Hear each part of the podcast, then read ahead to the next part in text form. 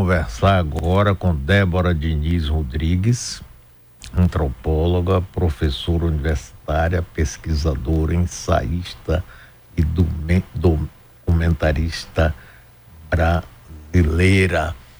Débora, é um prazer conversar outra vez com você. Tudo bem com você, Débora?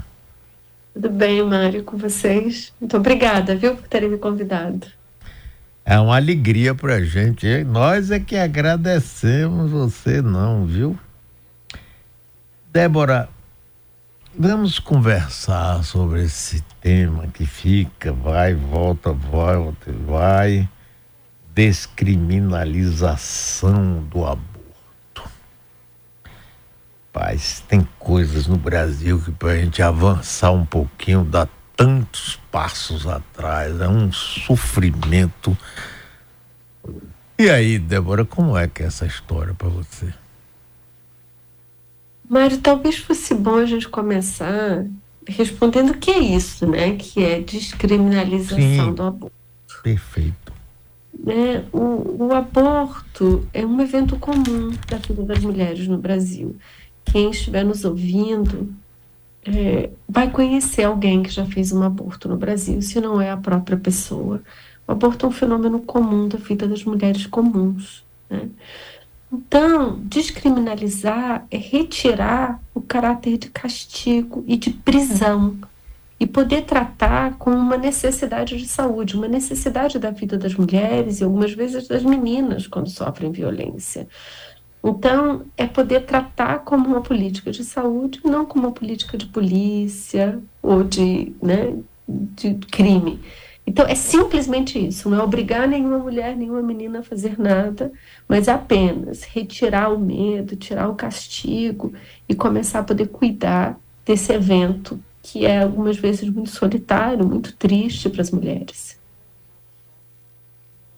É, agora, quando a gente entra nessa análise disso, é, Débora, é, parece que a gente vai assim com, com tanta hipocrisia abordar isso, como se a gente não soubesse, estamos cansados de saber que quem tem dinheiro faz aborto na hora que quer em clínicas de médicos famosos, gineco... isso aqui na Bahia também, ginecologistas, tudo sobre o olhar complacente da nossa elite. Agora, quando isso vai para as pessoas que não têm essa condição social nem financeira, aí sim.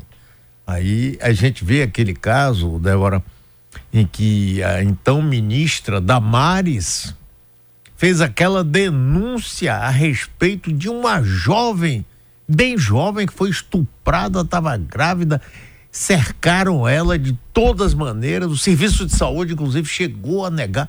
Quer dizer, isso é brincadeira, Débora? A gente vive nesse faz de conta e vamos a vida toda viver nisso? E a desigualdade no Brasil é hipócrita, né, Mário? É, a, você usou muito bem a palavra hipocrisia. As, as mulheres da elite, as mulheres brancas, elas têm acesso ao seu próprio médico, ela não precisa nem ir para uma clínica clandestina, não. Ela sabe aonde conseguir o remédio, ela consegue pegar um avião e ir à Argentina. Então, é a realidade da mulher comum brasileira, da mulher negra brasileira, da mulher pobre, com menos escolarização, da mulher trabalhadora, a que é atravessada pela criminalização. Esse caso que você lembra era uma menina de 11 anos. Nós não estamos falando. Isso, isso foi um dos maiores exemplos do fanatismo, da violência que a criminalização pode levar. Era uma menininha de 11 anos que sofria violência sexual na casa, e que foi impedida de fazer o aborto. Ela teve que pegar um avião e ir para outro estado porque todo o serviço na sua cidade não atendia. Então, a criminalização faz isso também. Mas ela faz uma outra coisa, que é de novo para seguir a sua palavra hipocrisia. Ela tira de nós uma imaginação, uma sensibilidade de que nós não estamos falando de ideias filosóficas, religiosas, abstratas. A gente está falando da mulher comum que está na sua família, está na minha família, está na família de quem ouve. Só para guardar um número. Uma em cada sete mulheres aos 40 anos já vai ter feito um aborto. Eu peço que todas as pessoas imaginem sete mulheres de 40 anos que conhecem. Uma delas já fez aborto e a lei penal diz que deveria ter sido presa. É, agora, Débora, quando se coloca a questão religiosa no meio, é a proteção da vida. Não importa se a vida não tem cérebro, não importa se, eh, no caso dessa menina de 11 anos, foi estuprada dentro de casa. Não, não, não. É, Deus todo proverá. E, e, muita gente vai nisso. A gente, eu fico impressionado, Débora, com, com essa dificuldade. Por exemplo, Rosa Weber, excelente juíza deste país, felizmente aposentou-se, mas é uma carreira digna, digna, de uma mulher digna, né, que exercitou a magistratura sem querer holofote, sem querer nada, mas com firmeza, com dignidade. Quando ela vota a favor dessa descriminalização, ao mesmo tempo, é, no Congresso Nacional, a chamada bancada da Bíblia, a bancada da, que defende a família, família, meu Deus do céu, quanta quanta hipocrisia, quanta mentira a gente tem que ouvir, né? E o, o que é pior, Débora, que eu acho que milhões de brasileiros concordam com isso e vão nessa, nessa coisa e acreditam que isso. Como é que a gente poderia trabalhar no sentido de tentar abrir mentes, conversar mais, não é fazer cabeça de ninguém, mas informar mais as pessoas. Como é que você vê isso, Débora? Olha, eu, eu diria que primeiro que essas pessoas que falam em nome da religião, elas não representam a religião. As mulheres que fazem aborto no Brasil, elas são mulheres de fé. Elas têm uma religião e um momento da vida fazem aborto.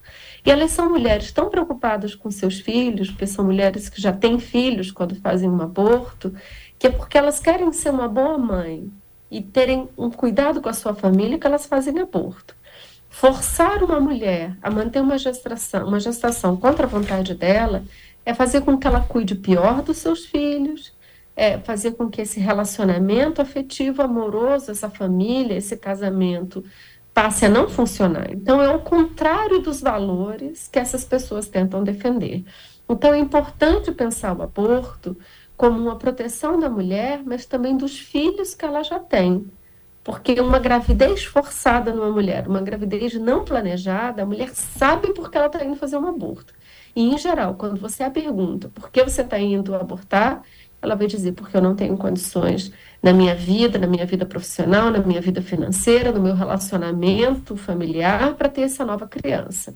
E essa nova criança vai fazer com que eu cuide pior dos meus outros filhos ou vai aumentar a crise na minha, no meu relacionamento amoroso. Ou seja, forçar essa mulher é o contrário desses valores que eles dizem tentar proteger. Isso vale para mulheres de todas as classes sociais, tá? Não é só para mulheres pobres. Débora, bom dia.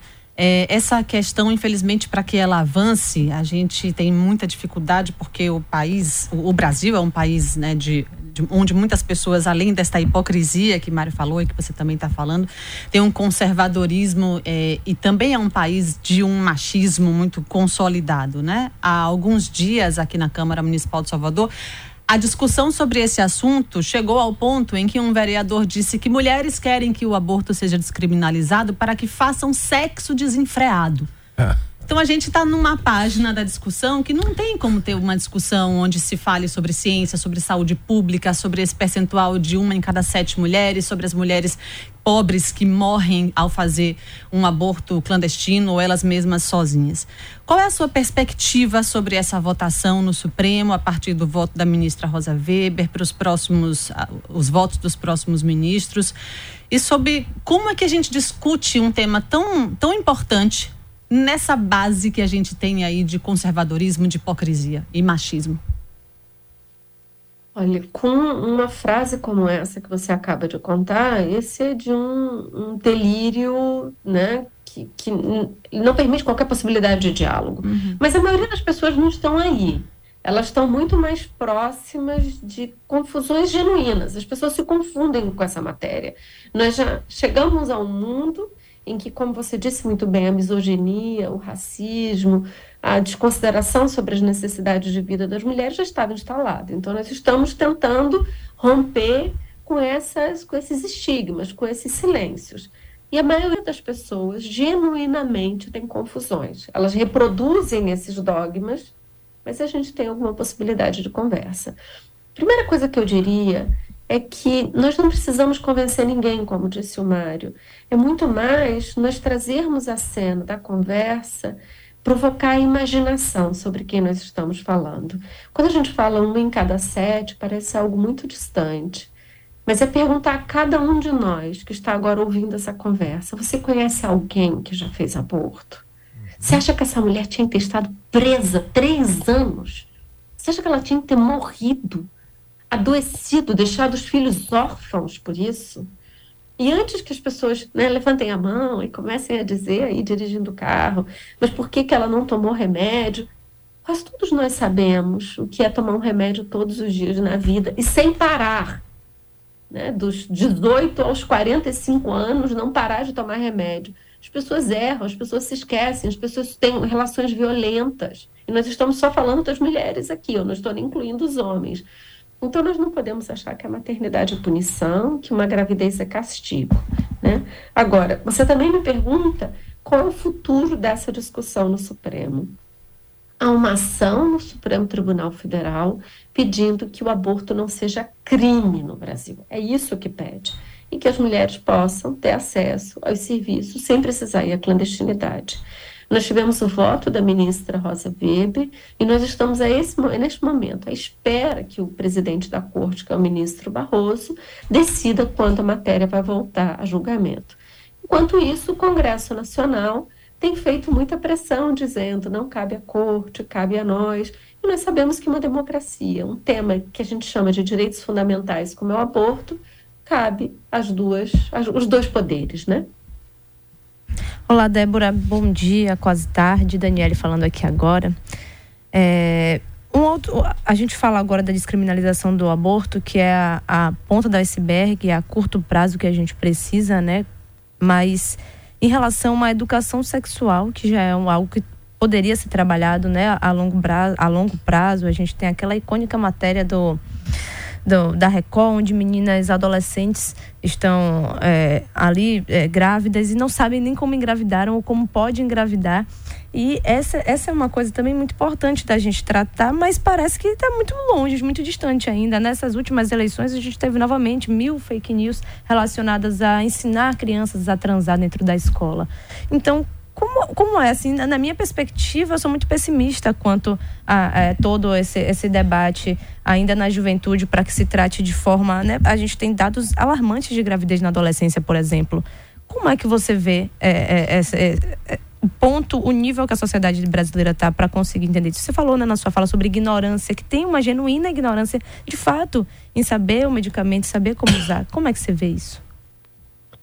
Daniele, eu queria dizer que a gente não pode ser pessimista. Sabe por quê? Porque quando a gente for pessimista, a gente abandonou as mulheres e as meninas que em maior necessidade possam estar, seja porque sofreram violência, seja porque estão buscando um aborto. Nós não temos o direito ao pessimismo.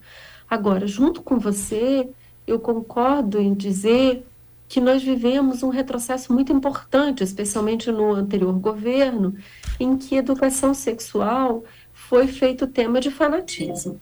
Educação sexual nas escolas é majoritariamente sobre crianças se protegerem de abuso sexual.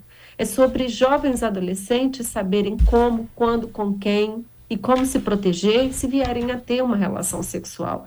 Então, é preciso que as pessoas venham a entender que não é esse fanatismo, essa, né, esse, como você disse bem, esse conjunto de mentiras sobre incentivar a, a, juventude a ter vida sexual, elas não precisam ser incentivadas pela escola, mas talvez começar pensando que é muito mais sobre como proteger. A escola é um lugar onde Muitas vezes, violências que acontecem na casa são identificadas e as crianças podem ser protegidas. Se nós não falarmos sobre essa matéria, nós desprotegemos ainda mais as crianças e os jovens adolescentes. Débora, eu, fico vendo que essa coisa, esse conservadorismo, não é somente nosso aqui. Eu fiquei perplexo algum tempo atrás quando a Suprema Corte Americana estabeleceu um freio naquilo que parecia ser, ter sido um avanço ao longo do tempo. Por exemplo, a gente ouve falar de que muitas mulheres vão para o México fazer o aborto, porque muitos estados americanos conservadores não aceitam. E aqui a gente sabe de quantas mulheres morrem, morrem por conta de um aborto mal feito, em condições absolutamente precárias. Mas parece que é uma barreira. Eu concordo com você, a gente não deve ser pessimista, mas às vezes é difícil ser otimista, né? É complicado, a gente vai. Vambora, segura a onda, mas às vezes é complicado, é complicado, não é não? Eu, mas eu talvez não diria que a gente é otimista. Eu não queria discordar, Daniela, de você. Eu queria mais dizer que a gente não pode abandonar esse tema, porque abandonar esse tema é nos entregarmos a esse controle desse fanatismo do exemplo Sim. que vocês deram, inclusive do vereador, né, debatendo. Mas o caso dos Estados Unidos é um sinal muito importante e a Bahia é um, um estado de um protagonismo muito importante nacionalmente sobre a nomeação que o presidente Lula vai fazer para o Supremo Tribunal Federal, né? Tem que uhum. substituir o ministro Rosa Weber. E a Bahia é um dos estados no Brasil que mais vem sustentando a agenda da importância de uma mulher negra.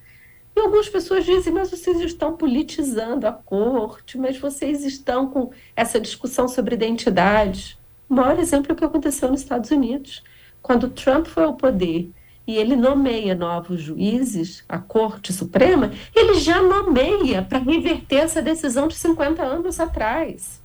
Então, os efeitos de um governo fanático, de um, de um governo como foi o governo do presidente Trump, em perseguição aos direitos das mulheres, das minorias sexuais, tem efeitos de longa duração. Então, quando nós estamos agora, neste momento, à espera que o presidente Lula nomeie, ah, que, que, adoraríamos que fosse uma, uma ministra negra ao Supremo, é sobre a importância da sensibilidade do vivido de diferentes formas dentro daquela corte que é majoritariamente composta por homens e por homens brancos. É isso aí. Débora, olha, é sempre um prazer enorme conversar com você, viu? Somos seus admiradores, parabéns aí pela sua luta e, e nos dê esse prazer de vez em quando a gente conversar aqui, porque é uma luz que ajuda aqui em tantas escuridões que a gente vive. Um abraço para você. Muito obrigado mesmo, Débora. Obrigada, Mário. Obrigada a todo mundo, viu? Um abraço. A você também.